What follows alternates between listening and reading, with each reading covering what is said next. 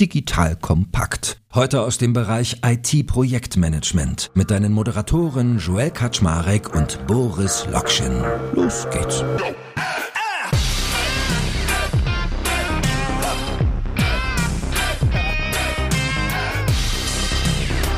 Hallo Leute, mein Name ist Jack Kaczmarek. Ich bin der Geschäftsführer von Digital Kompakt und heute drehen wir uns rund um das Thema Einkauf. Und zwar haben wir den griffigen Titel gewählt, wem kann ich heutzutage eigentlich noch trauen? Denn mein Gesprächspartner, wie immer an meiner Seite, der liebe Boris Lokschin. Hallo Boris. Hallo Joel kennt sich das natürlich bestens aus. Nicht nur, dass er selber Vendor und damit Verkäufer von Software ist, muss er ja selbst auch ganz viel davon einkaufen. Wir werden heute also darüber sprechen, welche Umgangstipps gibt es eigentlich mit Systemintegratoren, Agenturen, Resellern und Beratern. Wir sprechen über die Vendoren selber und natürlich aber auch über sowas wie Referencing, gefolgt von Review-Plattformen und einige mehr. Also, du nimmst heute richtig viel mit in Sachen Einkauf und lieber Boris mal straight gefragt. Meistens redest du über Themen, die dich selber betreffen. Hast du gerade dich mit Einkauf auseinandergesetzt? Genau. Ich meine, wir kaufen natürlich, wie du richtig gesagt hast, zum einen verkaufen natürlich selber Software, ja, und sind häufig auf der anderen Seite des Tisches, aber wir kaufen natürlich selber permanent Lösungen ein, haben mittlerweile sogar ein Procurement-Team, wer hätte das gedacht, vor einem Jahr, weil es dann natürlich dann doch irgendwann etwas überhand nimmt, ja, und verschiedene Tools und Lizenzen und Erweiterungen von bestehenden Tools irgendwie eingekauft werden in allen Abteilungen. Und auch das will irgendwie vernünftig organisiert sein und verhandelt sein. Und da gibt es auch eine Million Fehler, die man machen kann. Und ähm, ja, von daher heute mal so ein bisschen alles aggregiert in eine Folge. Gut, und als ich mit dir unser Vorgespräch geführt habe, hast du gesagt, lass uns mal beginnen mit den typischen Partnern, die man sich an die Seite nehmen kann, wenn man sich dem Einkauf von Produkten widmet. Also, wir sprechen über Systemintegratoren, wir sprechen über Agenturen, vielleicht auch über Reseller und vor allem aber auch über Berater. Das ist ja durchaus kein irgendwie unkomplexes Thema. Also, man kriegt ja mit, es gibt mittlerweile wirklich so eine ganze Agenturlandschaft bei unterschiedlichen Themen. Also, bei Salesforce kriege ich das zum Beispiel sehr intensiv mit, dass es gefühlt eine halbe Million Salesforce-Agenturen gibt, die dir dann bei der Einrichtung auch helfen und dann noch on-the-fly Beratung mitverkaufen machen. Fangen wir aber ganz basic an. Wie ordnest du denn solche Player ein? Wie wichtig sind die in so einem Prozess? Vorweg muss man so ein bisschen immer unterscheiden zwischen der Art der Lösung, die man kauft. Ja, es gibt Standardlösungen, die man einkaufen kann, die quasi keine Implementierungs- und damit auch keinen Implementierungsaufwand und keinen Partner haben. Vielleicht so ein Beispiel wäre, wenn ich jetzt irgendwie Zoom-Lizenzen einkaufe oder DocuSign-Lizenzen einkaufe oder irgendwie Google Mail Enterprise-Lizenzen. Das sind das wahrscheinlich Dinge, die man mehr oder weniger ohne Integrationsaufwand oder zumindest ohne größeren Consulting-Aufwand eingeführt bekommt. Auch da gibt es sicherlich den einen oder anderen Berater, der einem irgendwie ein bisschen Starthilfe geben kann, aber das sind dann wahrscheinlich ein paar Tage und eben wirklich klassisches Consulting und eben Lösungen, die normalerweise von Systemintegratoren, Agenturen und Leuten eingeführt werden, die wirklich Anpassungen machen, die einen beraten, die mit einem Workshops vorher durchführen, die Design, Business-Logik, Entwicklung drumherum machen. Das sind dann so die klassischen Enterprise-Lösungen. Ja, das kann sowas sein wie Spryker, was normalerweise dann eben auch nochmal erweitert angepasst wird. Das kann natürlich sowas sein wie Salesforce oder auch andere Lösungen im Bereich Content Management, PIM, Marketing und Co. So, und in dem Umfeld trifft man dann tatsächlich dann eben auf diese Gruppe Systemintegrator und Agentur. Da geht es direkt dann los. Wenn ich mir verschiedene Lösungen angucke und ich weiß, ich werde einen Integrationspartner benötigen, dann ist natürlich schon mal die erste Frage, wie objektiv ja, kann ein Partner mich beraten? Ja, es gibt dann in dem Umfeld normalerweise spezialisierte Partner. Es gibt dann jemanden, der macht zum Beispiel nur Spryker. So, wenn ich noch nicht entschieden habe, dass ich Spryker als Commerce-Lösung einkaufen möchte, mich noch umschaue im Markt, ja, dann ist wahrscheinlich die Sicht eines Partners, der irgendwie nur Spriker macht, nicht die allerobjektivste. Auf der anderen Seite ist das eine Frage des Prozesses. Ja, wenn ich zum Beispiel für drei verschiedene Lösungen jeweils drei spezialisierte Partner wiederum anfrage und mir von denen erklären lasse, wie Dinge gemacht werden, was der Projektaufwand sein kann, was die Lösung kostet, was der Betrieb der Lösung kostet, dann kann ich dadurch natürlich wieder ein Stück weit objektivieren. Wie sind denn solche Player eigentlich monetär incentiviert? Also läuft es so ab, dass sie dann pro Lizenz oder pro Firma, die sie quasi dem Softwarehersteller oder Anbieter liefern, eine Provision kriegen? Was muss man sich das vorstellen, wie solche Akteure verdienen? Jetzt kommt ein kleiner Werbespot. Aufgepasst. Du kennst es doch sicherlich auch. Der Frühling ist im vollen Gange, es müsste mal wieder geputzt werden oder auch ausgemistet. Also wir haben das Thema auf jeden Fall gerade, denn nach unserem großen Live-Treffen von unserem Business Club Makers and Shakers missten wir gerade unseren ganzen Keller aus und dabei gibt es auch Dinge, da habe ich gar keine Lust, die aufwendig ins Internet zu stellen, sondern suche Hilfe. Und zwar haben wir da einen spannenden Partner, den kennst du bestimmt auch schon, denn mit Rebuy kannst du deine gebrauchten Artikel, wie zum Beispiel Bücher, Musik, Filme oder Technik wie Smartphones, HiFi und vieles mehr verkaufen. Komplett stressfrei, ohne lästige günstiges Erstellen von Anzeigen und vor allem ohne stressige Kommunikation mit KäuferInnen. In nur 30 Sekunden findest du heraus, wie viel Geld du für deine Artikel bekommst und wenn dein Artikel im Lager von Rebuy angekommen ist, bekommst du das Geld ganz automatisch schon sechs Tage später ausgezahlt. Also, mach's wie wir, spar dir doch einfach das Text- und Abfotografieren deiner Schätze und besuche direkt Rebuy. Unter digitalkompakt.de slash Rebuy habe ich dir eine Weiterleitung eingerichtet und alle Infos findest du wie immer auch auf unserer Sponsorenseite unter digitalkompakt.de slash Sponsoren. Werbung Ende. Gute Frage, super unterschiedlich. Also kommt auf die verschiedenen Lösungen irgendwie drauf an. Ja, am Ende des Tages sind die Partner schon immer über so ein paar Vektoren gestrickt. Das eine ist eben wirklich Business Development, also was generiert man gemeinsam an Business. Das muss nicht immer nur darauf hinauslaufen, dass jemand einem irgendwelche Leads bringt. Ja, teilweise wird auch sowas bei Softwareherstellern wie Influence gemessen. Also hat der Partner wirklich Einfluss darauf, dass ein Deal gewonnen wird in die eine oder andere Richtung. Ja, manchmal gibt es einen sicher geglaubten Deal und dann kommt ein Partner rein und der schiebt das vielleicht in eine andere Richtung oder performt vielleicht nicht so gut und das färbt dann auch auf einen ab. In den meisten Fällen passiert es natürlich sozusagen in die positive Richtung. Also werden Deals gesourced, werden sie geinfluenced, aber ganz modern und mittlerweile eigentlich auch mehr und mehr gang und gäbe ist eigentlich die Partnerschaft nicht primär anhand von Sales oder Marketing Goals alleine auszurichten, sondern eben so ein bisschen so in dieser SaaS-Denke, ja, wohl wissen, dass ein Kunde eben dann über fünf, sechs, sieben Jahre bei einem bleibt, vor allem eben auch qualitative Merkmale reinzubringen. Ja. Also ist ein Partner ausreichend enabled, wie das so schön heißt, ja, ist er ausreichend trainiert, reden an die richtigen Leute, ist die Implementierung, die dort gemacht wird, gut und richtig. Ein Softwarehersteller hat nichts davon, dass ein Partner aggressiv in den Pitch geht, mit dem besten Verkäufer dem Kunden irgendwas aufschwatzt und dann eben die teuren Enterprise-Lösungen mit Ach und Krach eingeführt werden und dann direkt irgendwie alles auseinanderfliegt und der Kunde im zweiten Jahr unhappy ist, man gleich irgendwie einen Risk hat, dass der Kunde dann irgendwie cancelt oder eine schlechte Referenz ist. Also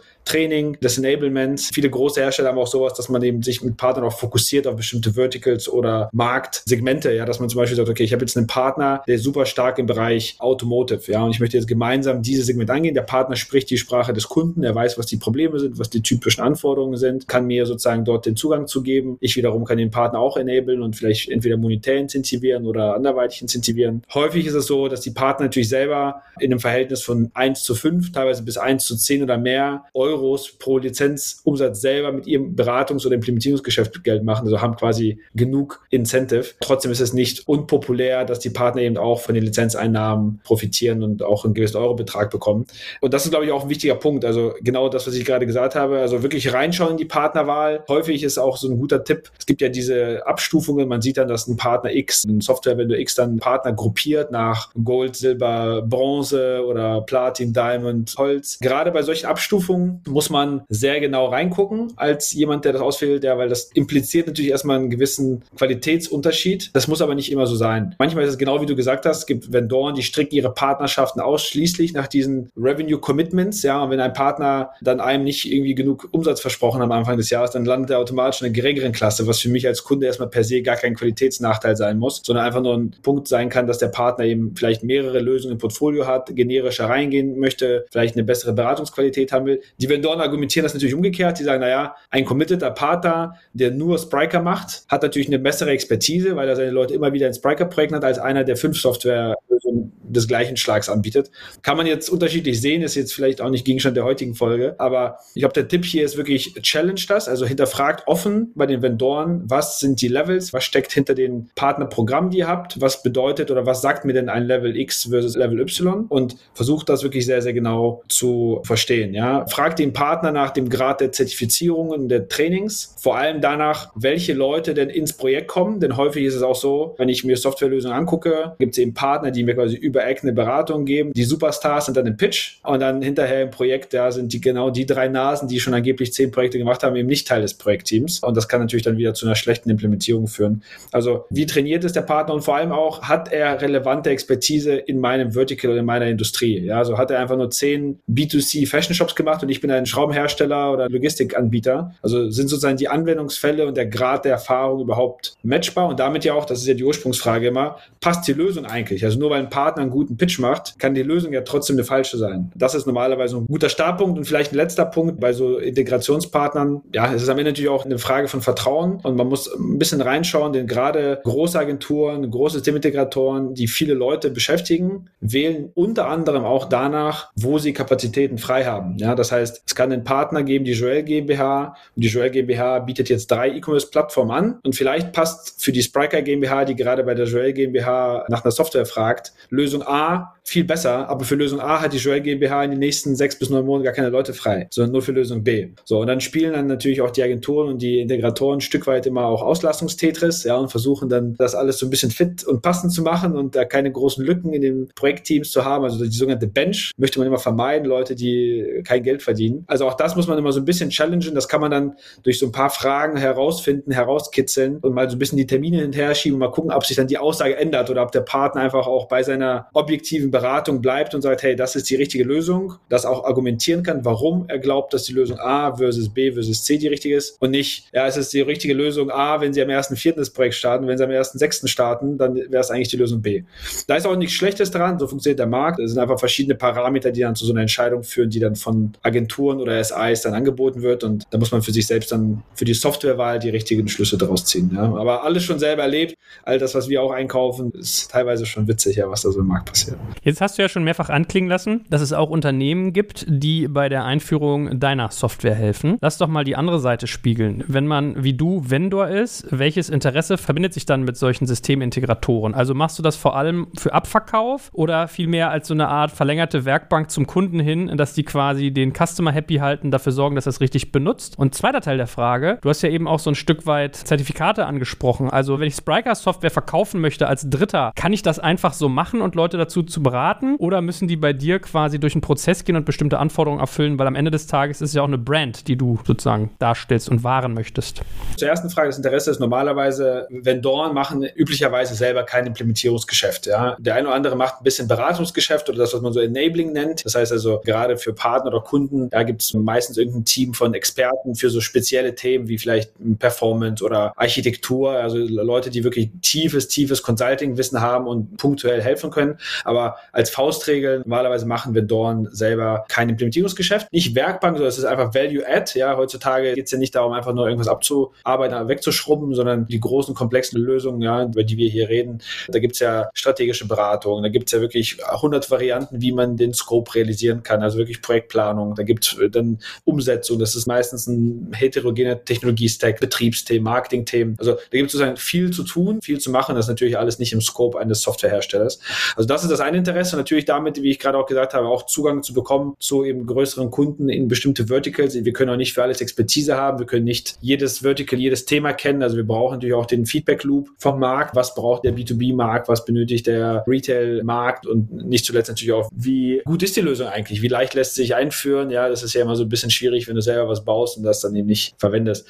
Kannst du selber irgendwas verkaufen? Erstmal theoretisch ja, es gibt natürlich viele Leute, die meinen, verstanden zu haben, was wir machen, oder jetzt konkret auf uns gemünzt, ja, und die natürlich auch Kunden beraten. Offiziell haben die meisten Hersteller und wir auch natürlich ein Zertifizierungsprogramm, bei dem es genau darum geht, ja, das heißt auch die Partner zu enablen, sie zu onboarden, also denen beizubringen, was für ein Problem lösen wir eigentlich oder wollen wir lösen, für wen, warum glauben wir, dass wir das besser machen können als irgendwie andere, die vielleicht das gleiche Problem sehen, wie meinen wir, dass wir uns abgrenzen, das ist natürlich gerade für Integratoren, Berater, die mehrere Lösungen im Portfolio haben, auch wichtig zu verstehen, wann gehen sie eben mit Vendor A, wann gehen sie mit Vendor B, denen auch das technische Enablement zu geben, denen beizubringen, sozusagen die Lösung auch richtig zu nutzen, auch das meiste rauszuholen, denn am Ende wollen beide Partner, dass der Kunde happy ist, ja, das heißt, dass er mit der Software happy ist, mit dem Partner happy ist und alle sozusagen da auch Long-Term Business gemeinsam machen und der Kunde auch seine Business Goals erreicht. Deswegen ist das so ein bisschen so eine Symbiose, ja, also aus eins und eins soll idealerweise fünf werden und das ist dann der Background. Gut, jetzt ist ja der Titel unseres Podcastes, wem kann ich heutzutage noch trauen? Wie ist das denn in Bezug auf diese erste Gruppe zu beantworten? Also, ich muss das eben objektivieren, wie ich vorhin gesagt habe, ich muss schauen, dass ich die richtigen Fragen stelle, dass ich verstehe, was ist auch die Motivation, was ist die Passfähigkeit des Systemintegrators, entscheidet er hier aus Benchgründen, entscheidet er, weil er nur diese eine Lösung macht, der hat er verschiedene Lösungen gesehen, was ist auch die Relevanz und der relevante Track Record, welches Team geht er drauf, welche Fähigkeiten haben die Teams, wenn ich diese Fragen alle stelle, dann kann ich zu einer objektiven Sicht für diese Gruppe kommen. Das ist am Ende dann immer noch so ein Triangulieren über zwei, drei Ecken, aber so kann ich mich dem nähern. Und die zweite Frage wäre, kann ich dem Vendor oder den Vendoren selber trauen? Da geht es dann quasi ins nächste Bucket. Jetzt gibt es ja noch eine Sonderform, wenn man einkauft. Also jetzt springen wir mal wieder zurück auf die Seite des Unternehmens, die sich Software einkaufen möchte. Das sind so Ausschreibungen. Macht man ja wahrscheinlich eher weniger über Agenturen, sondern in der Regel schon eher über Vendoren. Aber mhm. vielleicht können wir mal als kleine Brücke das auch schon mal streifen. Also Ausschreibung heißt ja im Prinzip, man gibt eine Anforderung nach draußen, was man gerne als Software hätte und lässt dann Anbieter sich darauf bewerben. Oder machen Agenturen davon auch Gebrauch? Weiß ich gar nicht. Kannst du sonst mal erzählen? Hattest du mit sowas mal Berührung? Das ist tatsächlich etwas, was in der Vergangenheit sehr, sehr häufig gemacht wurde. Wir hatten, glaube ich, schon in ein, zwei methodischen Folgen mal darüber gesprochen, dass das Gott sei Dank zunehmend auf dem Rücklauf ist. Das passiert tatsächlich gerade bei so größeren Organisationen, deren Digitalisierungsgrad vielleicht noch nicht ganz so hoch ist. Die sogenannten RFPs, Request for Proposals oder RFIs, Request for Information, sind meistens tatsächlich eher so antiquare Tools der 90er. Ja, die sind auch aus meiner Sicht super gefährlich, weil du an so vielen Stellen einfach in dem Prozess schon nicht richtig arbeiten kannst oder das Risiko hast. Du kannst nicht sicherstellen, dass die richtigen Anforderungen in dieses Dokument geschrieben werden. Dafür werden meistens dann wiederum wieder Dritte Geheiert. Also da geht es dann schon los. Das Unternehmen kann selber noch nicht mehr genau sagen, was sie brauchen, sondern ein Dritter soll das für mich bitte reinschauen, was denn heute eine moderne E-Commerce oder eine PIM oder CMS oder People HR Management Lösung sein soll. Schon mal ganz, ganz falsch. Ja, also die Stakeholder sind dann null an Bord. Viel schlimmer ist dann das Nichtwissen dessen, was eigentlich die Zukunftsanforderungen sind. Das kannst du ja gar nicht gut abbilden. Dann wird meistens in so ein RFP alles reingedumpt, was man irgendwie sich zusammen gegoogelt, zusammen recherchiert hat. Dann eben auch die Bewertung der einzelnen Parameter. Also eine 500 Zeilen Excel-Tabelle sagt erstmal gar nichts aus. Also was ist für mich wichtiger, weniger wichtig, also Softfaktoren. Mittlerweile, ich nenne das immer MVP over RFP. Also man sagt heute, dass eben die Fähigkeit, eigentlich einen Piloten oder einen wirklich tangible Use Case zu bauen, den auszuprobieren. Und zwar einmal so als Querschnitt. Ein technisch hands-on mal zu testen, was ist eigentlich die Value Proposition und ist die so, wie mir das versprochen wird. Ja, wie funktioniert das? Werden auch so Parameter wie Kosten, Timeline, Feature, Convenience, Usability auch wirklich eingehalten. Ich kann heutzutage schneller einen MVP live bringen für ein erstes Land, für einen ersten Use Case, als ich so einen RFP-Prozess durchlaufe. Und mit viel mehr Erkenntnisgewinn, also mit viel mehr praktischem Erkenntnisgewinn für die relevanten und richtigen Stakeholder. Von daher, ja, das gibt es tatsächlich, ja, ist eher so ein Zeichen für die meisten modernen Vendoren, eher nicht daran teilzunehmen und eher wegzulaufen. Das heißt also, der Kunde hat meistens seine Anforderungen nicht im Griff, sie nicht verstanden. Meistens kommt auch nicht das Richtige bei raus, weil man versucht, durch so objektive, trügerische äh, Scorings und Punkte dann zu irgendeiner Einschätzung zu kommen. Sieht schön aus in PowerPoint, hat in der Praxis so gut wie keine Relevanz und vor allem keine richtige Aussagekraft. Also meine Empfehlung eher hands-off, ja, und weglaufen von sowas, ja. Also dann hangeln wir uns weiter bei der Frage, wem kann ich heutzutage eigentlich noch trauen? Dann wären ja jetzt an sich die Vendoren selbst noch zu nennen. Also diejenigen, die die Software, die Produkte anbieten. Da möchte man ja eigentlich meinen, äh, denen wäre zu vertrauen, sonst würde man ihre Software auch nicht kaufen. Ja, absolut. Also bei Spriker auf jeden Fall. Nee, also tatsächlich ist es natürlich so, der Vendor selber ist natürlich per Definition biased. Im Guten wie im Schlechten, das kann man jetzt unterschiedlich sehen. Ne? Biased im Guten, weil natürlich ganz klar der Software-Vendor seine Software am besten kennt und wir haben auch häufig Situationen, bei denen wir dann mit Kunden sprechen und die dann von einem anderen Partner oder von einem anderen Kunden gehört haben, dass die Lösung irgendwas nicht kann oder nicht gut kann und dann eben sind wir sehr überrascht und sagen, naja, guck mal, aber natürlich gibt es diese Funktionalität und natürlich kannst du diese Art von Anpassung easy machen. Schau, sowas natürlich dann auch gefährlich, ja, wenn er sozusagen durch Halbwissen oder durch vielleicht durch mangelndes Wissen dann ein Eindruck auch verzerrt wird, ja, weil dann ist die Entscheidungsfindung nicht objektiv. Das heißt, als Vendor kennt man natürlich seine Lösung am besten, aber, und das ist dann für den, der Software einkauft, insofern auch gefährlich, weil natürlich die eigene Lösung immer die allerbeste, ja, und natürlich kann sie am meisten und der Preis ist auch total gerechtfertigt und deswegen macht es das natürlich auch schwerer. Was da gute Empfehlungen sein können, ist A, sich mal relevante Use Cases zu zeigen, also wirklich wegzugehen von diesem, was du gerade schon gesagt hast, RFP-like. Zeigen Sie mir mal diese Feature. Zeigen Sie mir mal so eine Standard-Demo. Kann ich hier auch drauf zoomen? Kann ich hier auch ein Produkt anlegen?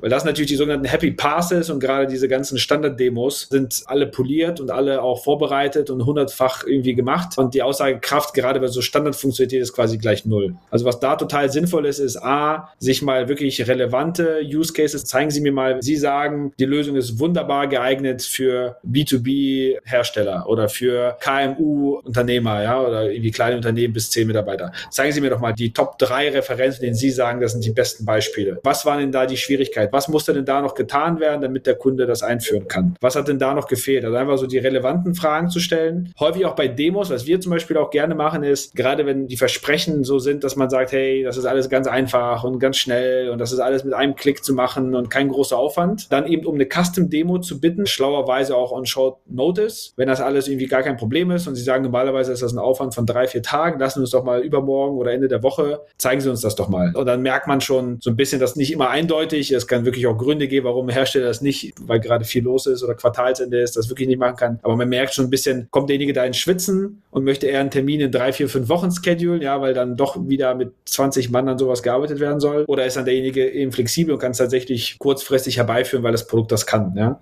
Also Use Cases, Relevanz nachlegen und zwei Dinge, die ich empfehlen kann, auf die wir immer sehr stark gucken. Diese ganze Funktionalitätsübersicht und, und auch Referenzen sind ja immer ein Stück weit ein Proof der Vergangenheit. Was mich meistens ja mehr interessiert, ist nicht, konnte die Lösung das, als der Referenzkunde B vor zwei Jahren das eingeführt hat, sondern auch eine wichtige Frage ist der, den Sie mir zeigen, heute noch Kunde. Wie oft hat er schon renewed oder sowas? Was ist denn die Zukunft? Weil ich kaufe ja etwas nach vorne gerichtet für die nächsten drei, vier, fünf Jahre. Das heißt, Fragen nach Roadmap, also wirklich, ich möchte mal den Chief Product Officer treffen oder ich möchte den Produktverantwortlichen treffen. Ich möchte mal lieber eine Session machen über zwei, drei, vier Stunden über die Sicht des Marktes. Was planst du denn? Wie seht ihr den Markt? Wo glaubt ihr, wird eure HR-Lösung in drei Jahren sein? Welche Probleme wollt ihr nach vorne raus lösen? Welche Feature habt ihr auf der Short, Mid- und Long-Term Roadmap? Wie viel Einfluss kann ich denn nehmen? Wie relevant bin ich als Kunde? Seid ihr in einem Business, bei dem ihr eher zehn Kunden pro Jahr addet und ich bin einer von zehn? Oder seid ihr in einem Business, bei dem ihr 150.000 Kunden pro Jahr addet und ich bin einer von 150.000 und ist dann meine Stimme irgendwie nur so klein, ja? Also Roadmap und vor allem diese Strategie, also ich finde diese Diskussion mit den Gründern, Managern, Produktverantwortlichen dazu, wie sie eben den Markt sehen, wie sie das einschätzen, wie sie sich abgrenzen wollen, welches Problem sie nicht angehen wollen, das ist ja eine ganz wichtige Frage im Produktmanagement, vielleicht wichtiger sogar als was man tut, also wozu sagt ihr nein, was sind so für euch kategorische No-Gos, strategisch, wo würdet ihr sagen, das wollen wir nicht sein, das Problem lösen andere besser.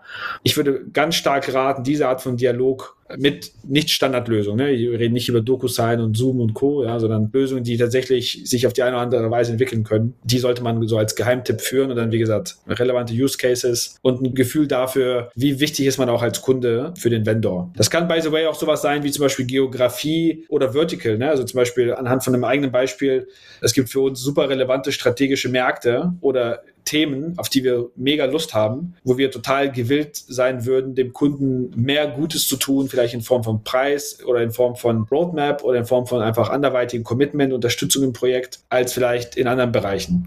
Und das für sich zu verstehen, zu sagen, hey, bin ich relevant genug? Ist das ein spannendes Segment? Bin ich die 37. Fashion-Referenz oder bin ich der erste digital, moderne Digitalverlag mit Digital Kompakt, der hier als Referenz reingeht, wo wir viele coole Sachen machen können, wo ich vielleicht auch für euch was Gutes tun kann? Das sind, glaube ich, so die Gespräche, die man eher so 70 Prozent der Zeit führen sollte mit den Vendoren.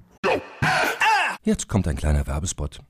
Aufgepasst! Wusstest du, dass HR-Teams heutzutage mit mehr Aufgaben denn je konfrontiert sind? In der aktuellen Studie HR Trends, die Zukunft der Personalarbeit 2024 von Sage, wurden HR-Teams aus sieben verschiedenen Ländern und über 20 Branchen befragt, um top aktuelle Insights in der Entwicklung des Personalwesens zu geben. Sage entwickelt HR-Tools und Software für dein Unternehmen, um Lohnabrechnungen, Personalmanagement, Buchhaltung und mehr zu vereinfachen. So, und die Studie von Sage zeigt unter anderem, dass ganze 91% der HR-Teams angeben, dass ihre Arbeit Arbeitsbelastung im letzten Jahr zugenommen hat, aber gleichzeitig glauben 79 Prozent der Befragten, dass Automatisierung ihre Prozesse zukünftig verbessern und Zeit sparen kann. Ebenfalls spielt auch KI eine große Rolle. Derzeit nutzen etwa ein Drittel bereits Chatbots wie ChatGPT in ihren Prozessen und circa drei Viertel der PersonalleiterInnen sind sich bereits sicher, dass KI die Arbeitsweise im HR revolutionieren wird. Du merkst, die Studie ist vollgepackt mit Statistiken, überraschenden Erkenntnissen und Tipps für HR-Führungskräfte, die vorankommen wollen und zeigt eine Momentaufnahme der sich stetig wandelnden Rolle von HR heute. Am besten schaust du dir die Studie HR-Trends, die Zukunft der Personalarbeit 2024 selbst an. Unter digitalkompakt.de slash Sage, S-A-G-E, kannst du sie dir komplett kostenlos herunterladen. Und wie immer findest du alle Infos auch auf unserer Sponsorenseite unter digitalkompakt.de slash Sponsoren.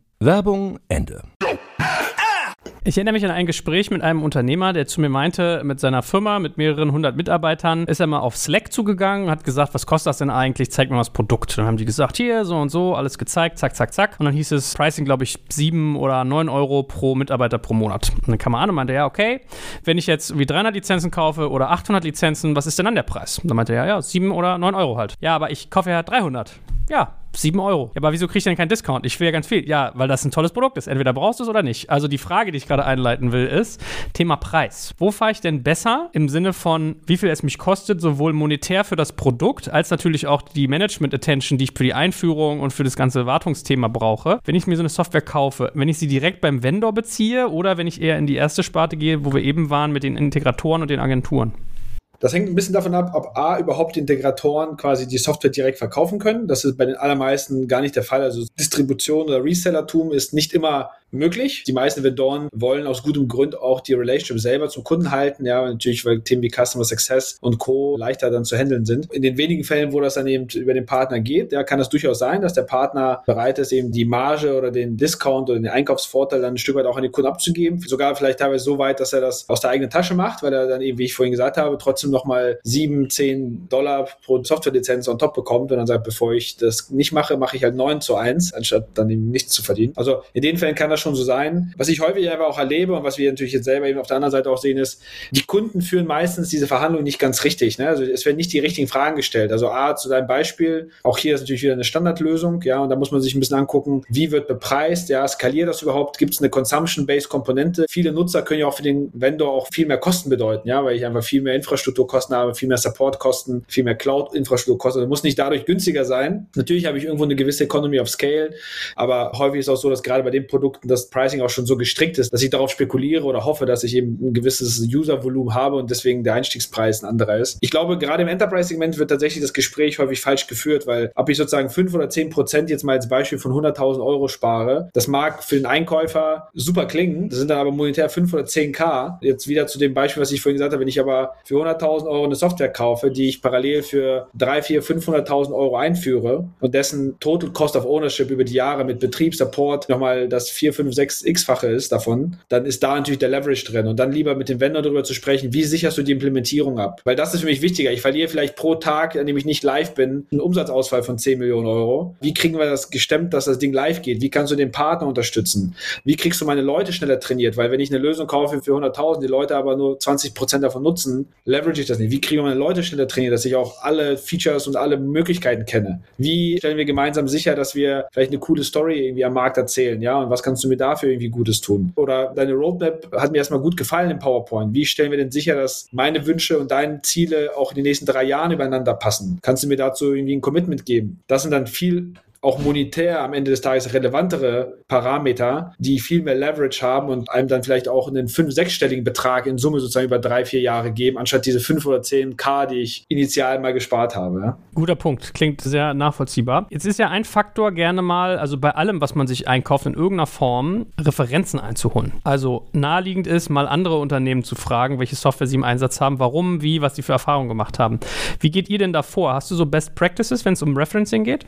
alles schon gesehen. Was super sinnvoll ist, ist einfach mit mehreren Leuten zu sprechen. Auch hier wieder Relevanz, ja, also wirklich sich selbst überlegen, was ist denn eine relevante Referenz? Ist das die gleiche Größe? Ist das der gleiche Stakeholder bei der Firma? Ist das eine ähnliche Problemstellung? Warum ist das wichtig? Wenn ich ein CTO bin, ja, und ich kriege einen Marketingverantwortlichen als Reference Point, kann ich vielleicht nicht die richtigen Fragen stellen, die für mich relevant sind, nicht die richtigen Pros, nicht die richtigen Cons herausbekommen oder umgekehrt. Ich bin Marketier und da wird mir ein technischer Ansprechpartner gegeben, er kann vielleicht das gar nicht bewerten. Er erzählt mir dann, dass die Lösung vielleicht ein bisschen ruckeliger eingeführt wurde, aber dass das Ding hinterher fünfmal mehr Umsatz gebracht hat am Ende nach der Einführung. Was der eigentliche KPI ist, ja, das höre ich vielleicht gar nicht. Also mit wem spreche ich? Was war die Problemstellung? Ist das ein Replatforming-Case? Ist das ein neuer Case? Waren die Einführungszeiten, auf die ich dann schaue, vergleichbar? Waren die Budgets vergleichbar? Oder war das eine Referenz, die vielleicht schon zum Scheitern verurteilt war, weil derjenige 200.000 Euro hatte und ich gucke hier auf ein 2 Millionen Euro Einführungsbudget in 17 Ländern gleichzeitig? Also Ambitionslevel, Komplexität. Das muss ich natürlich sehr genau mir vorher überlegen.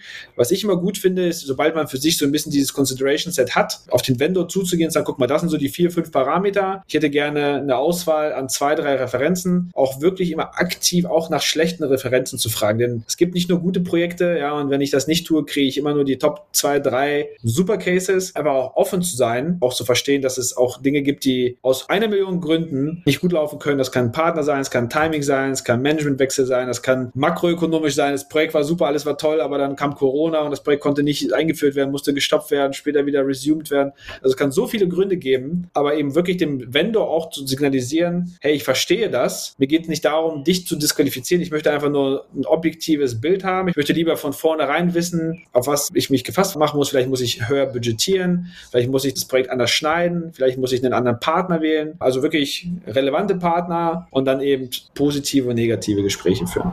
Und gehst du auch hin, wenn du Referencing machst und fragst auch explizit nach den Softwarelösungen, die man nicht eingekauft hat? Also ich finde ja manchmal genauso spannend wie das, was ich genommen habe und wie war es. Auch was hast du dir noch angeguckt und warum wurde es das nicht? Genau, also das ist, wenn man das relevante Set vorher definiert hat an Ansprechpartnern, ja, oder an Referenzen, dann ist das natürlich eine gute Diskussion. Was hat man sich noch angeguckt? Ja, von welcher Plattform wechselt man? Was hat man vielleicht für andere Erfahrungen gesammelt?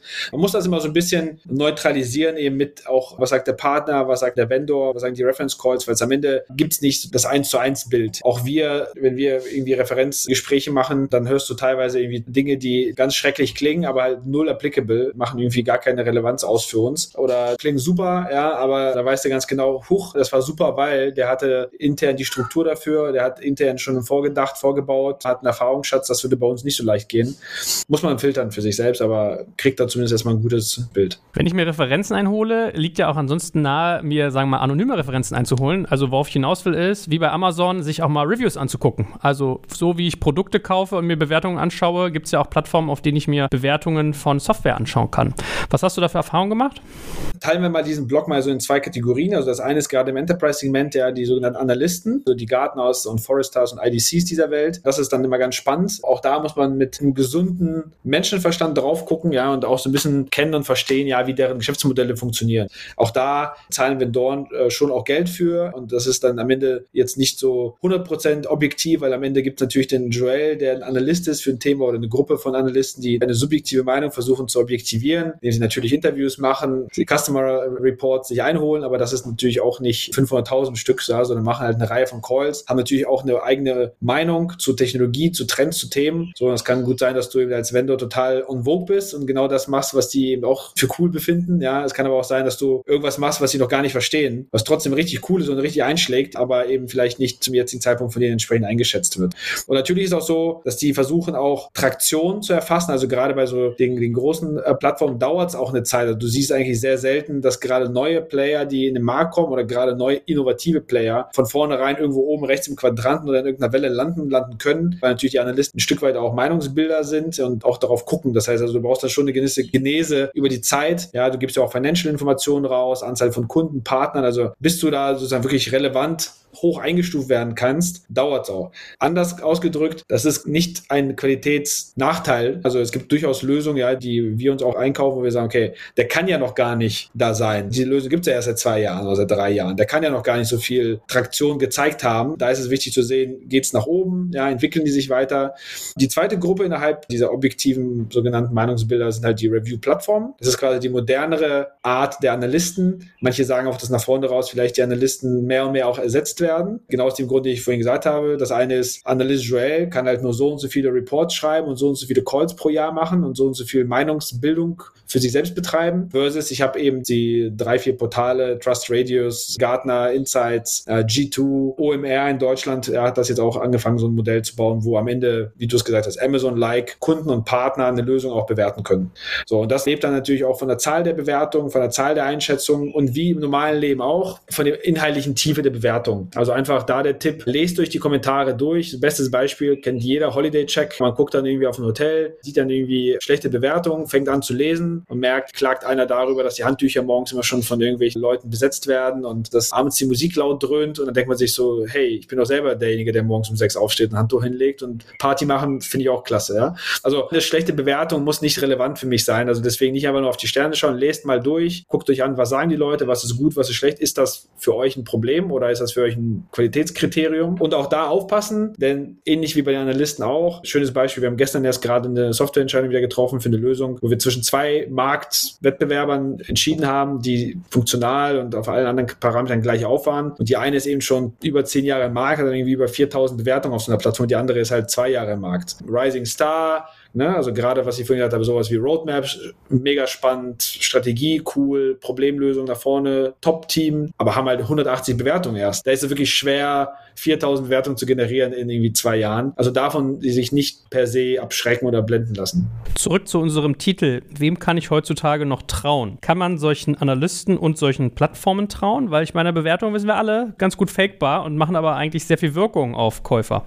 Wie gesagt, über die Zahl und auch hier wieder, wie bei den anderen Punkten auch, trianguliert schon. Ja, wenn die Bewertungen für mich relevant sind, wenn ich da Zeit reinstecke und ich merke, von den 180, die 50, die ich durchgelesen habe, passen auf mich, ist ein ähnlicher Anwendungsfall und auch das, was da positiv oder negativ bewertet wird, ist relevant, dann gibt mir das schon ein gutes Meinungsbild. Ja, und auch die großen Analysten, das ist so ein bisschen so wie, wenn Investoren Companies bewerten oder kennenlernen am Anfang, ja, und vorher schon zehnmal Kaffee trinken wollen. Da geht es ja auch nicht darum, mit Joel Kaffee zu trinken, sondern maximal viele Dotted Points schon zu haben und so eine Trajectory irgendwie zu bewerten, ja, und zu sehen, was erzählt er da, kommt er voran, ja, hält er seine Versprechen, hat er eine realistische Einschätzung von seinem eigenen Business und so ein ist bei diesen großen Analysten auch. Nicht das Ist-Bild ist entscheidend, sondern wie ist die Traktion, wie ist die Entwicklung und vor allem stimme ich auch mit den inhaltlichen Analysen des Analysten überein. Wenn ich selber überhaupt nicht daran glaube, dass die Zukunft X ist, der Analyst aber sagt, das ist die Zukunft, so dann ist das vielleicht auch seine Einschätzung dann entsprechend weniger relevant.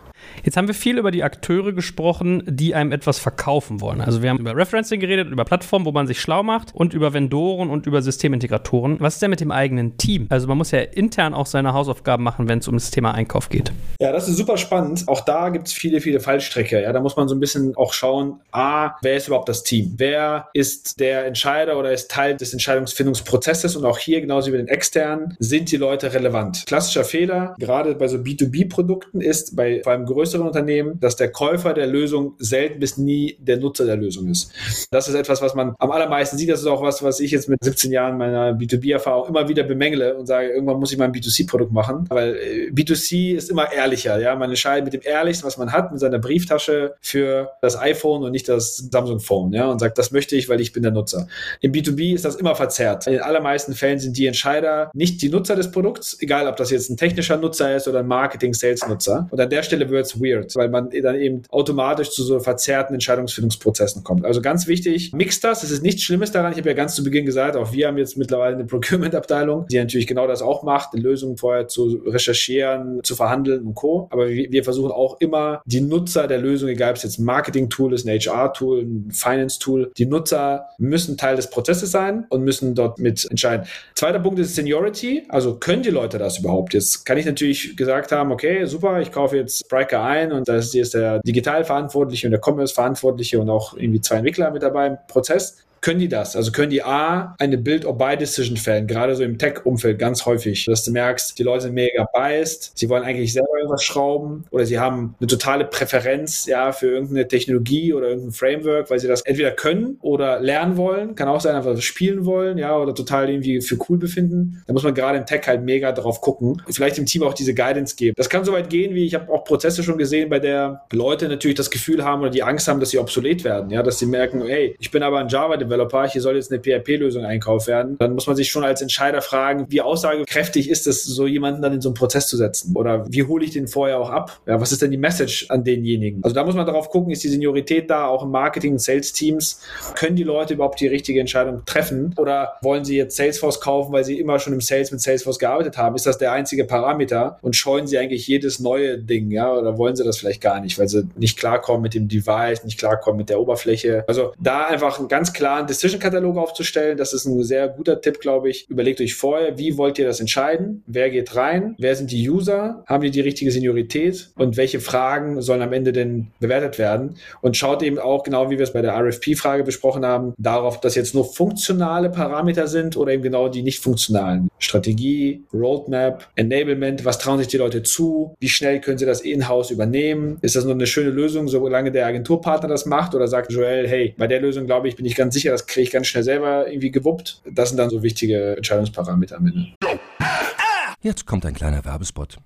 Aufgepasst! Wusstest du, dass HR-Teams heutzutage mit mehr Aufgaben denn je konfrontiert sind? In der aktuellen Studie HR Trends, die Zukunft der Personalarbeit 2024 von Sage, wurden HR-Teams aus sieben verschiedenen Ländern und über 20 Branchen befragt, um top aktuelle Insights in der Entwicklung des Personalwesens zu geben. Sage entwickelt HR-Tools und Software für dein Unternehmen, um Lohnabrechnungen, Personalmanagement, Buchhaltung und mehr zu vereinfachen. So, und die Studie von Sage zeigt unter anderem, dass ganze 91% der HR-Teams angeben, dass ihre Arbeit Arbeitsbelastung im letzten Jahr zugenommen hat, aber gleichzeitig glauben 79 Prozent der Befragten, dass Automatisierung ihre Prozesse zukünftig verbessern und Zeit sparen kann. Ebenfalls spielt auch KI eine große Rolle. Derzeit nutzen etwa ein Drittel bereits Chatbots wie ChatGPT in ihren Prozessen und circa drei Viertel der PersonalleiterInnen sind sich bereits sicher, dass KI die Arbeitsweise im HR revolutionieren wird. Du merkst, die Studie ist vollgepackt mit Statistiken, überraschenden Erkenntnissen und Tipps für HR-Führungskräfte, die vorankommen wollen und zeigt eine Momentaufnahme der sich stetig wandelnden Rolle von HR heute. Am besten schaust du dir die Studie HR-Trends, die Zukunft der Personalarbeit 2024 selbst an. Unter digitalkompakt.de slash Sage, S-A-G-E, kannst du sie dir komplett kostenlos herunterladen. Und wie immer findest du alle Infos auch auf unserer Sponsorenseite unter digitalkompakt.de slash Sponsoren. Werbung Ende. Wenn du jetzt mal alle Faktoren, die wir bisher besprochen haben, anguckst, wo macht man die meisten Fehler? Eher intern beim Team und wie ich quasi meine eigene Ausrichtung wähle beim Einkauf oder eher im Außen, wenn ich mir quasi Lösungen entweder reviewen lasse oder von jemandem erklären, der sie mir verkauft? Also ich glaube, intern, da nimmt das Unheil immer seinen Anfang. Es geht wirklich los mit, ich weiß eigentlich nicht genau, was ich da suche. Das geht dann bis zum sozusagen Management, Unternehmensleitung dann hoch. Ich habe kein klares Verständnis davon, was ich brauche, welches Problem ich lösen möchte heute und in Zukunft. Ich kann keine klare Guidance vorgeben, was ist denn entscheidender für mich? Eine funktionale Abdeckung oder eine Anpassbarkeit oder ein cooler Preis oder ein cooler Vendor, dass ich für den Vendor relevant bin und jederzeit die Handynummer des Geschäftsführers habe. Also wenn ich diese Parameter für mich als Unternehmen nicht definieren kann und nicht die richtigen Leute mit den richtigen Fragen in diesen Prozess reinschicke, dann ist der Input schon falsch und der Output dann sowieso. Wenn die richtigen Leute mit den richtigen Mindset sozusagen da reingehen und dann versuchen, über die Parameter am Anfang zu triangulieren, mit den relevanten Implementierungspartnern sprechen und dort sozusagen sich die relevanten Cases zeigen lassen und auch ein Gefühl dafür kriegen, welcher Partner aus welcher Motivation heraus gerade was empfiehlt, den Vendor richtig challengen, vernünftige, relevante POCs und MVPs sich zeigen lassen, versuchen, den Vendor zu wählen, bei dem auch das Commitment, das ist so ein Tipp nochmal, put your money where your mouse is, ja, also hart sozusagen auf die Partner, auf die Vendoren draufgehen sagen, okay, jeder sagt einem, hey, du bist total wichtig, du bist super Referenz, versucht dieses Commitment einzufangen, nicht nur in Form von irgendeinem Discount, sondern in Form von, hey, okay, wenn ich so relevant bin, warum bin ich denn relevant? Ach so, du möchtest weiter im Food-Bereich angreifen. Was können wir denn wirklich konkret gemeinsam machen? Dann lass uns das doch fixieren, was du da sagst. Du sagst, meine Ideen eins zu eins matchen eine Roadmap, dann lass uns die doch in den Vertrag aufnehmen, dass diese Feature auch kommen, dass du mir ein Kontingent an, weiß ich nicht, Kapazität bereitstellst, um das zu erledigen, ja.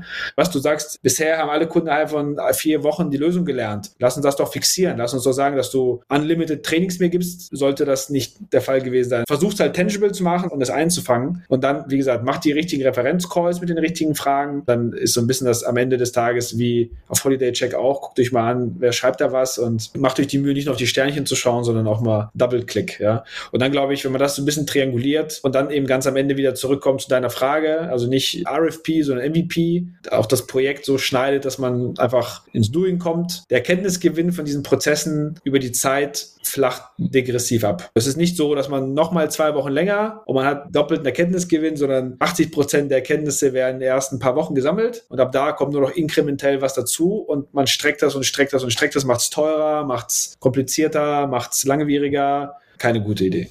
Abschließend, wenn wir jetzt alles nochmal Revue passieren lassen, hast du noch Special-Tipps, deine eingedampften Top 5 rund um das Thema Einkauf? Was wären so die Abschlusstipps, die du noch hast? Abschlusstipp Nummer eins, holt das Commitment ein, packt das wirklich sozusagen in den Sack, nicht nur von Worten blenden lassen, ja, sondern egal, ob das der Partner ist oder der Vendor.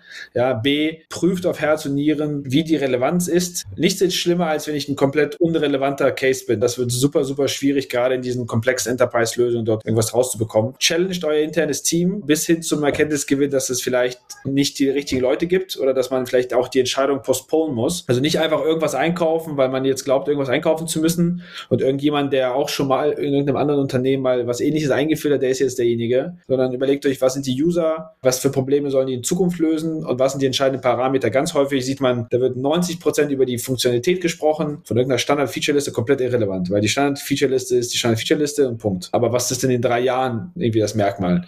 Das sind, glaube ich, Dinge, die man beachten sollte. Allerletzte, vielleicht etwas spezifische Frage. Sollte ich möglichst standardisiert eigentlich einkaufen oder eher auch auf Individualanpassungen gucken? Weil man kann ja mal sagen, wenn ich was Standardisiertes habe, ist immer gut mit Updates und Versorgung und ich kann vieles selber irgendwie gewuppt kriegen, notfalls mit Agenturhilfe. Versus, wenn ich anpasse, kann ich natürlich meine Edge Cases und meine individuellen Anforderungen besser bedienen. Also, wenn du was einkaufst, bist du eher der Standardeinkäufer oder eher der Spezialisierer? Das kommt mega darauf an, was der Use Case ist und was sozusagen das Problem ist. Für Standardprozesse, Standardlösungen. Ne? Für Nicht-Standardprozesse oder Prozesse, die sich häufig wandeln und schnell entwickeln. In unserer Welt, in der Commerce-Welt, bin ich immer in der Welt, bei der ich, wenn ich sozusagen kundenzentrisch sein will und denken will, dann akzeptiere ich immer auch Unsicherheit und Uncertainty, ja? weil ich nicht weiß, wie der Kunde wird einkaufen wollen in zwei, drei Jahren, was für neue Touchpoints, Devices, Features und Co. geben wird. Das heißt, ich gehe implizit immer davon aus, dass auch Differenzierung nicht im Produkt entsteht, sondern in der Art des Verkaufens. Wenn ich im Personalmanagement-Bereich einkaufe, ja, oder wenn ich jetzt mir angucke, was nutzen wir jetzt als irgendwie HR-Tool oder im Finance Accounting, da sind die Prozesse dann per Rechtswege sozusagen etabliert, standardisiert. Da gibt es auch Anpassungen an die Unternehmen natürlich, aber deutlich geringer und meistens hat man sie auch einmal gemacht und macht es halt seltener. Zum Beispiel was, was wir jetzt gelernt haben im Bereich Einkauf und Preisverhandlungen. Da muss man mal auch mal überlegen, welche Ideen gibt es. Wir haben zum Beispiel jetzt neben unserem eigenen Einkauf gibt es Lösungen mittlerweile. Also es gibt eine Lösung, die heißt Vendor. Das ist ganz cool. Anbieter, die zwei Dinge einem geben. A ist, sie poolen quasi Requests. Also sie, sie wissen über ganz viele Einkaufssituationen, was mit einem Vendor überhaupt geht. Das ist vor allem bei so Standard-SaaS-Lösungen Einkauf dann immer ganz cool. Also sie können dir dann quasi die Marktintelligence geben und sagen, naja, Kunden deiner Größenordnung kriegen im Durchschnitt folgenden Discount oder bei dem Vendor endet das Fiskaljahr dann und dann. Also da solltest du mit dem verkaufen oder folgende Goodies kannst du eigentlich noch rausbekommen. Das ist so das, wo der Vendor Spielraum hat und folgende Dinge nicht. Also die können dir die Intelligence geben. Punkt eins und Punkt zwei ist, sie können auch den Einkauf für dich machen, gerade für standardisierte Lösungen und sie versprechen dir oder committen dir teilweise auch ein garantiertes Saving-Volumen pro Jahr, was auch ganz cool ist. Wie gesagt, nicht für komplexen Einkauf, aber so für Standardlösungen super geeignet und auch sozusagen eine Rising Industry, die da entsteht, weil dieses Procurement-Thema natürlich auch ein großer Markt ist. Wie heißt der Dienst? Venda? Vender, glaube ich. Also ich glaube V-E-N-D-R, wenn ich mich nicht ganz täusche. Zur Not kurz googeln, dann findet man das auch. Gut. Lieber Boris, dann freuen wir uns, dass bei der Frage, wem kann ich heutzutage noch trauen in Sachen Einkauf, wir dir vertrauen können, dass du dein Wissen hier mit uns transparent teilst. Vielen, vielen Dank und ich freue mich schon aufs nächste Mal mit dir. Danke, danke. Danke fürs Zuhören beim Digital Kompakt Podcast. Du merkst, hier ziehst du massig Wissen für dich und dein Unternehmen heraus. Wenn du mit uns noch erfolgreicher werden möchtest, abonniere uns auf den gängigen Podcast-Plattformen. Und hey, je größer wir werden, desto mehr Menschen können wir helfen. Also erzähl doch auch deinen Kolleginnen und Kollegen von uns. Bis zum nächsten Mal. Jetzt kommt ein kleiner Werbespot. Aufgepasst! Heute möchte ich dir unseren Partner Pendo vorstellen. Pendo ist eine All-in-One-Lösung für Produktanalyse, Produktentdeckung, In-App-Anleitungen und Session-Replays, damit du die Benutzererfahrung sowohl deiner KundInnen als auch der Mitarbeitenden deutlich verbessern kannst. Auf KundInnenseite kannst du also den Wert deines Produktes und die Nutzungsdauer maximieren. Dadurch werden deine NutzerInnen motiviert, mehr Produkte zu erwerben. Und für deine Mitarbeitenden wiederum wird die Produktivität gesteigert, indem die Nutzererfahrung von internen oder externen digitalen Tools erleichtert wird, um diese dann auch effektiver zu nutzen. Wenn du also die User Experience in deinem Business steigern möchtest, solltest du unbedingt mal bei Pendo vorbeischauen. Unter digitalkompakt.de/slash Pendo habe ich dir eine Weiterleitung eingerichtet, schreibt sich P-E-N-D-O und dort kannst du das Ganze sogar einfach mal gratis testen. Und alle Infos findest du wie immer auch auf unserer Sponsorenseite unter digitalkompakt.de/slash Sponsoren. Werbung Ende.